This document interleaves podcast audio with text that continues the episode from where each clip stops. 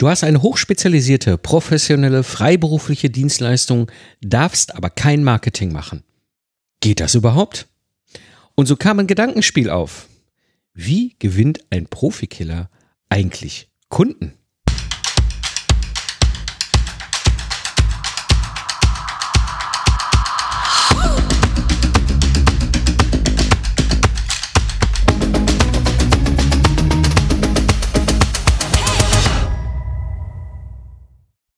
Hallo Independent Professionals und freiberufliche Unternehmer. Am Mikrofon ist wieder Mike Pfingsten, Autor, Mentor und Gründer der Productize Service Mastermind. In der heutigen Episode sprechen wir über ein ja, spannendes Thema und zwar ein wenig bekannter Hebel, der echt großen Unterschied macht, wenn es darum geht, Kunden zu akquirieren, wenn du hm, kein Marketing machen darfst. Und zwar kam diese Diskussion vor zwei, drei Wochen auf hier in der Productize Service Mastermind und ich fand ich sehr spannend. So dieses jetzt bin ich im Prof Profi in meinem, mein, mein, meiner Expertise. Ich bin, ich bin richtig gut und kann und will, warum auch immer, kein Marketing machen. Wie kann ich Kunden akquirieren? Ja, und da kamen wir so auf das Thema, wie macht das eigentlich ein Profikiller? Also jetzt mal unabhängig einer ethisch-moralischen Wertung der Profession, ja, das lassen wir jetzt mal dahingestellt, ist dieses Gedankenspiel einfach extremst faszinierend. Denn so als Profikiller, naja, da ist das so mit dem Marketing und der Vertrieb halt was schwierig. Ne? Also wenn ich das jetzt machen würde, könnte auffallen. Leuten, die das nicht so cool finden. Und äh, das ist so eine Situation, in der befinden wir uns manchmal auch, gerade wenn wir Sterneköche sind. Also nicht, dass wir Profikiller sind. Wir sind in freiberufliche Professionals ne, und haben ein sehr seriöses Service. Aber oftmals ist es so, dass wir so hoch spezialisiert sind, dass wir auch ein, ein Nische oder einen Fokus haben. Ja, und das ist egal, ob wir jetzt eine One-Man-Band sind oder vielleicht eine kleine, feine Boutique ja, mit mehreren Mitarbeitern dass das ganze Thema Marketing und Vertrieb einfach schwierig macht. Oder es gibt auch Kontexte, hatte ich jetzt auch zum Beispiel gelernt, gerade wenn es um Product Services geht, die du als Steuerberater entwickelst, dann gibt es Kontexte, wo du überhaupt gar keine, kein Marketing machen darfst. Ja, also Klassiker, Vorträge in der IHK dürft ihr nicht. Ja, will die IHK nicht. So, aber da läuft eigentlich deine Zielgruppe rum. Hm, wie kannst du jetzt vorgehen? Und so fand ich dieses Gedankenspiel einfach spannend, sagen, okay, was bedeutet das eigentlich, wenn man wenn man Profikiller ist sozusagen, ja, und ich will ja Aufträge akquirieren. Hallo, ich muss ja irgendwie meinen Lebensunterhalt verdienen. So, also, in dementsprechend, ich habe da äh, so ein bisschen natürlich äh, so ein paar Gedanken zusammengetragen. Was bedeutet das und wie können wir in dieser Situation eigentlich vorgehen und was, also, ne, was bedeutet das eigentlich im Übertragenen auf uns? Was kann man davon lernen, wenn wir in solchen Situationen sind? Und da gibt es durchaus in unserem Bereich, ja, ähm, Professionals, Independent Professionals, freiberufliche Unternehmer, die einfach einen Kontext haben, wo sie gar nicht so ein Marketing machen können oder wollen. Ja, äh, wie es eigentlich oftmals sinnvoll ist und auch äh, häufig dann im Netz zu lesen. So, das heißt, wie kann ich jetzt Aufträge reinholen ohne Marketing und Vertrieb? Und ich habe da mal so sieben Punkte zusammengetragen, die aus meiner Erfahrung unglaublich wichtig sind. Und das bringt mich zum Punkt Nummer eins tiefes Verständnis deiner Zielgruppe. Also ähm, das, du musst deine Zielgruppe schon wirklich sehr effektiv erreichen. Ja, also du musst dieses, dieses, diese Zielgruppe verstehen. Ja, also ich bleibe jetzt mal ein bisschen auch humorvoll an diesem Beispiel mit dem Profikiller. Ja, der muss schon ganz genau verstehen, wer seine Zielgruppe, Kundenzielgruppe ist. Ne? Ja, das heißt, er muss also wirklich dieses, will sie ja effektiv erreichen. Ja, ist jetzt schwierig als Profikiller einen Flyer zu drucken oder einen Podcast zu starten, ja, oder einen E-Mail-Newsletter zu starten über diese Profession. Also muss ich irgendwie erstmal diesen Schritt machen, ich muss sie effektiv erreichen.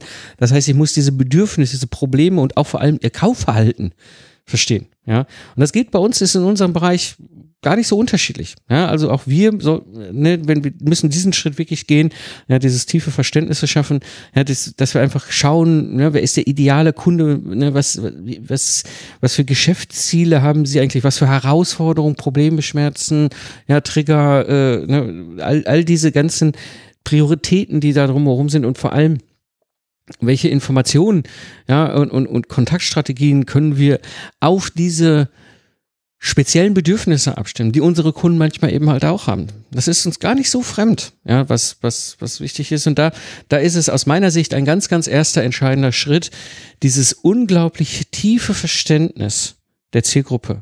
Ne? Also, was ich auch immer gerne hier, die, die unter euch, die schon länger diesen Podcast hören, kennen, dass diese eine Person ein Problem Thematik. Also diese eine Person. Das ist ein ganz elementarer erster Schritt aus meiner eigenen Sicht, den ich auch damals im Ingenieurbüro genommen habe, wo ich gesagt habe, okay, was ist denn meine Zielgruppe und wie dieses unglaublich tiefe Verständnis geschaffen habe. Punkt Nummer zwei aus meiner Sicht ein absolut eindeutiges Nutzenversprechen. Genau für diese Zielgruppe. Ja, eine Person, ein Problem. Ja, das heißt, ich muss ein ganz klares Nutzenversprechen haben. Ja, auch jetzt wieder ein bisschen humorvoll auf den Profikiller übertragen. Ja, das, ich muss ein ganz klares Nutzenversprechen haben. Das Ergebnis. Ja, das ist jetzt nicht legal, das Ergebnis, und das ist moralisch und ethisch auch nicht sauber. Ja, alles klar, bin ich völlig dabei. Aber es macht wenig Sinn für den Mafiosi-Paten, wenn der engagierte Profikiller nicht das Ergebnis liefert. Also klare Nutzenversprechen. Ja? Wie soll ich denn, also was soll ich denn, ne? also wenn der vor mir steht, oh, ich könnte mal vielleicht eventuell so ein bisschen Angst verbreiten und dann mal in die Luft ballern oder sowas. Das ist kein klares Nutzenversprechen. Ein klares Nutzenversprechen, was da gebucht wird, ist das Ergebnis. Ja, also das heißt, wirklich, wir müssen überzeugendes Nutzenversprechen formulieren, ja, auf, wirklich auf diese spezifischen Probleme und Herausforderungen adressiert. Ja, und das ist dann ganz unterschiedlich. Ja, das, das kann sogar sein, ich bleibe jetzt nochmal in diesem homophoben Bild mit dem Profikiller. Es gibt für unterschiedliche Situationen unterschiedliche Profis. Ich bin jetzt keiner, habe keine Ahnung davon. Aber ich finde dieses Gedankenspiel einfach so total faszinierend. Ja, da kann das wirklich sein für unterschiedliche Zielgruppen und unterschiedliche Ausrichtung zu haben, was den Nutzenversprechen angeht. Ja.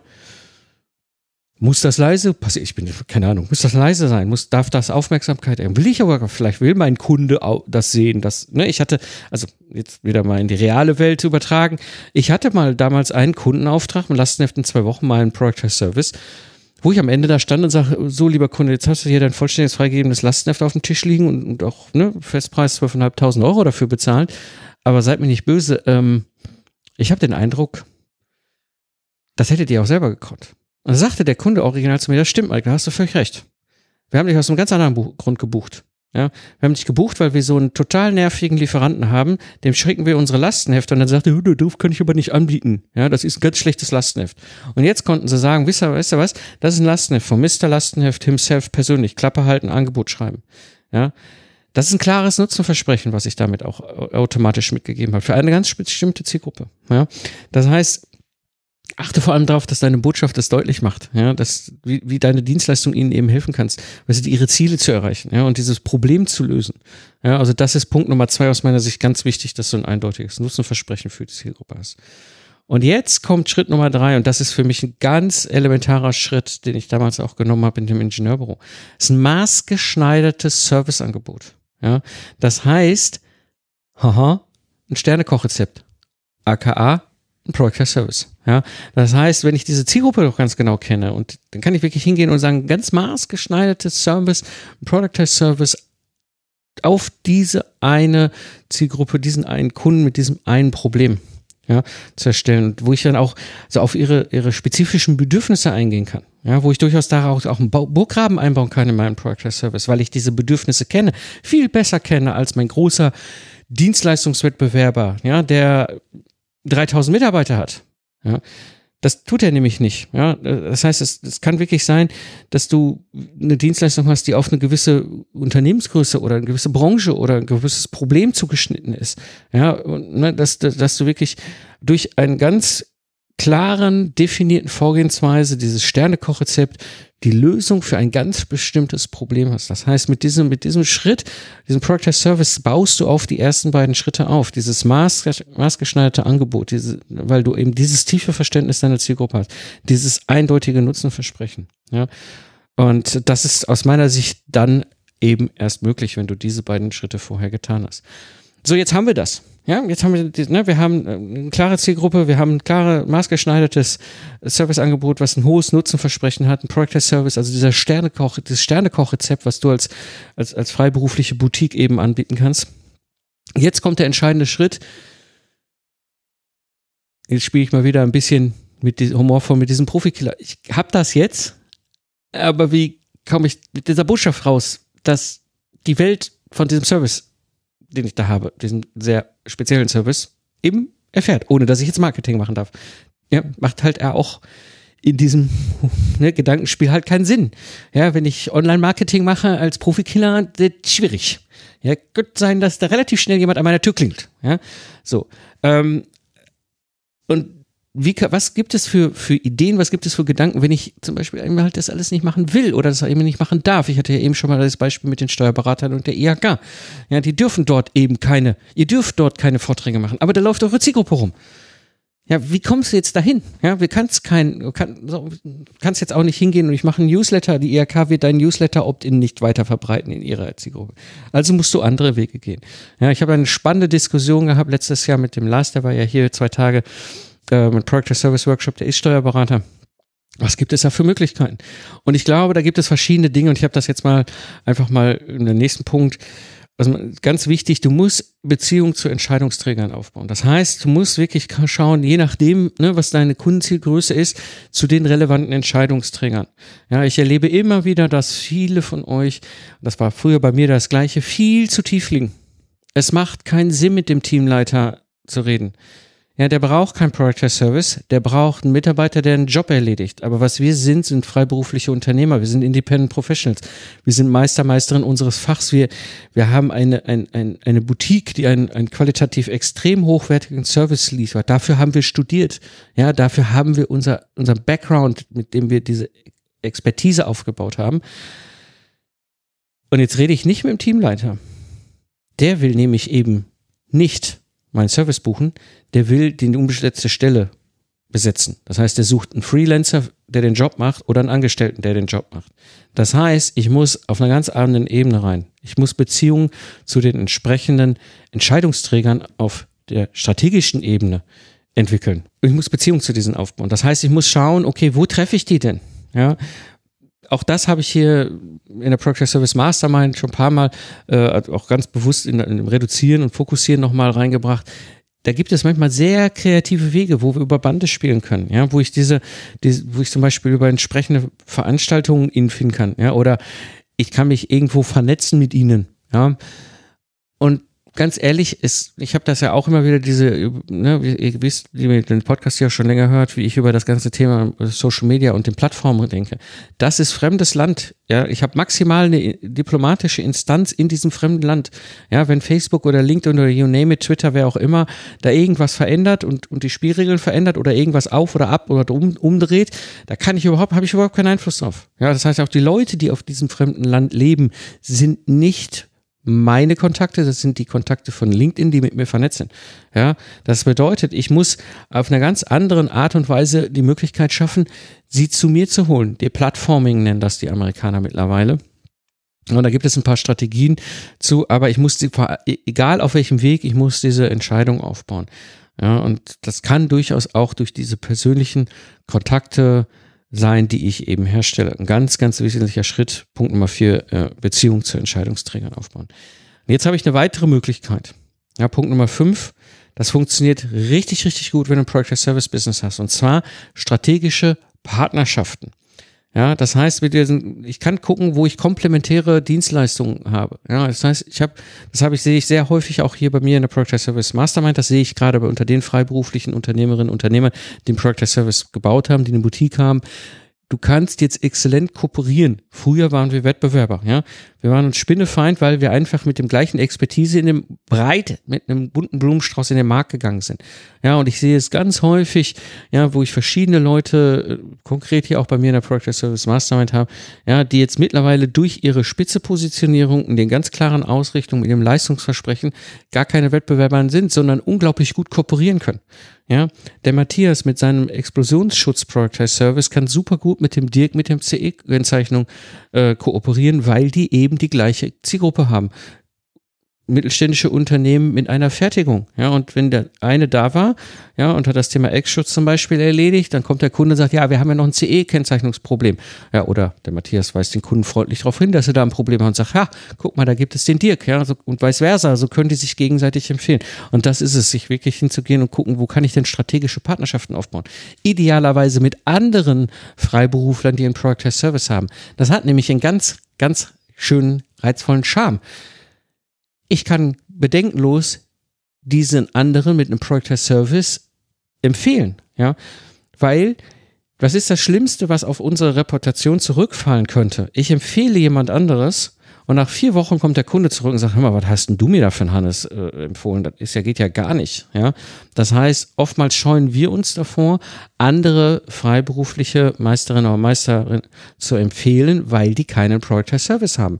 Ja, weil ich nicht weiß, ob das wirklich funktioniert aber dass gerade bei mir diejenigen, die durch die Project Service Mastermind gegangen sind oder eben durch den Zwei-Tages-Workshop, die einen Project Service haben, da sehe ich das so häufig, ja, dass sie sich untereinander eben halt auch empfehlen und empfehlen, gerne empfehlen, weil sie jetzt genau wissen, ja, das ist meisterliches Handwerk, was da rauskommt, ja, hat, ist, ist Boutique-Niveau, Qualität, Ergebnis, ja, was versprochen wird, ja, das ist das ist nicht zu unterschätzen. Das kannst du nur mit einem Product as Service machen, diese strategischen Partnerschaften auf dem Niveau, wo ihr einfach auch unter Umständen gemeinsame Kundenzielgruppen hat oder Projekte bündelt, ja, Dienstleistungen kooperiert. All diese ganzen Sachen sind plötzlich möglich. Und vor allem das Spannende ist, sie sind eben früher nicht möglich gewesen, weil früher wären Matthias und Dirk wahrscheinlich gefühlt untereinander für sich Wettbewerber gewesen, weil sie im gleichen Bereich und ja, die, der eine kann das andere auch und vice versa, aber jetzt hat es einen riesengroßen Charme. Ja, du bleibst bei deinem Thema. Der Dirk bleibt bei seinem CE-Thema und kann jetzt dem Matthias empfehlen. Ja, und der Matthias bleibt bei seinem Ex-Schutzthema und kann den Dirk empfehlen. Diese Dinge sind jetzt möglich. Ja, das heißt, du hast sogar die Möglichkeit, elegant Nein zu sagen mit einem Product Test Service. Ja, weil du dann eben sagst, okay, ja, nein, CE-Kennzeichen mache ich nicht, aber da gibt's den Dirk und du weißt, die sind da in guten Händen und der Dirk rockt den Kunden so richtig. Also deswegen, die strategische Partnerschaften aufbauen, auch ein ganz, ganz entscheidendes Element, was du machen kannst. Und das bringt mich zum Punkt Nummer 6. Der ist sehr naheliegend, aber einen kleinen Deut unterschiedlich. Und zwar strategisch vernetzen. Ja, das kann sein, dass es jetzt Sinn macht, auch im nächsten Schritt, das kann ich nur, das macht Sinn, das habe ich auch damals gemacht im Ingenieurbau, wirklich Aufbau zu, von Beziehungen zu anderen Fachleuten in deiner Branche, deinem, deiner, deinem äh, Ecosystem Wheel, also deinem, deinem Markt, deine Audience, ja, das, das kann wirklich extrem effektiver äh, Weg sein, um, um Lead zu generieren, um Kunden zu generieren, aber auch um Glaubwürdigkeit aufzubauen. Ja, und das heißt, da meine ich mit ehrlichen, offenen Beziehungen und nicht jetzt irgendwie so ein Ranrobben oder sowas, sondern wirklich ganz bewusst sagen, weißt du was, ich nehme halt an Branchenveranstaltungen teil. Ja, ich gehe in relevante Netzwerkgruppen, ich knüpfe Kontakte eben halt auch zu einflussreichen Personen in der Branche. Das habe ich damals auch gemacht. Ja, als ich damals mit dem Systems Engineering unterwegs war. Ich war am Anfang, habe ich einfach auch äh, mich mit ganz großen und relevanten Namen vernetzt und ausgetauscht und irgendwann wurde ich dann über die Zeit diese Person dann auch. Ich habe ja da mit dem Zukunftsarchitekten, der ich im Februar 2012 gestartet habe, mit der Zeit auch einen gewissen ja, äh, klar Sichtbarkeit gehabt und dann gab es andere in der in der Branche, die eben halt ja auf dem dann mit mir unterwegs war, wo ich dann irgendwann in der Rolle war und das ist auch völlig okay so und bau diese diese diese Kontakte auf, schau, wie du mit denen wie du diesen, diesen, diesen strategischen Vernetzungspartnern, die du da hast, ja, und das ist was anderes als die strategische Partnerschaft, die heben, äh, ne? deswegen, das ist ein kleiner, feiner Unterschied, ja, wie du denen auch äh, einen Nutzen stiften kannst, ja, aber eben auch darüber deine Reichweite oder deine Beziehung zu potenziellen Kunden aufbauen kannst. Also das ist etwas, was nochmal ein ganz wesentlicher Punkt ist, eben halt strategisch zu vernetzen. Und jetzt kommt ein ganz wichtiger Punkt, Punkt Nummer sieben, der entscheidende Punkt.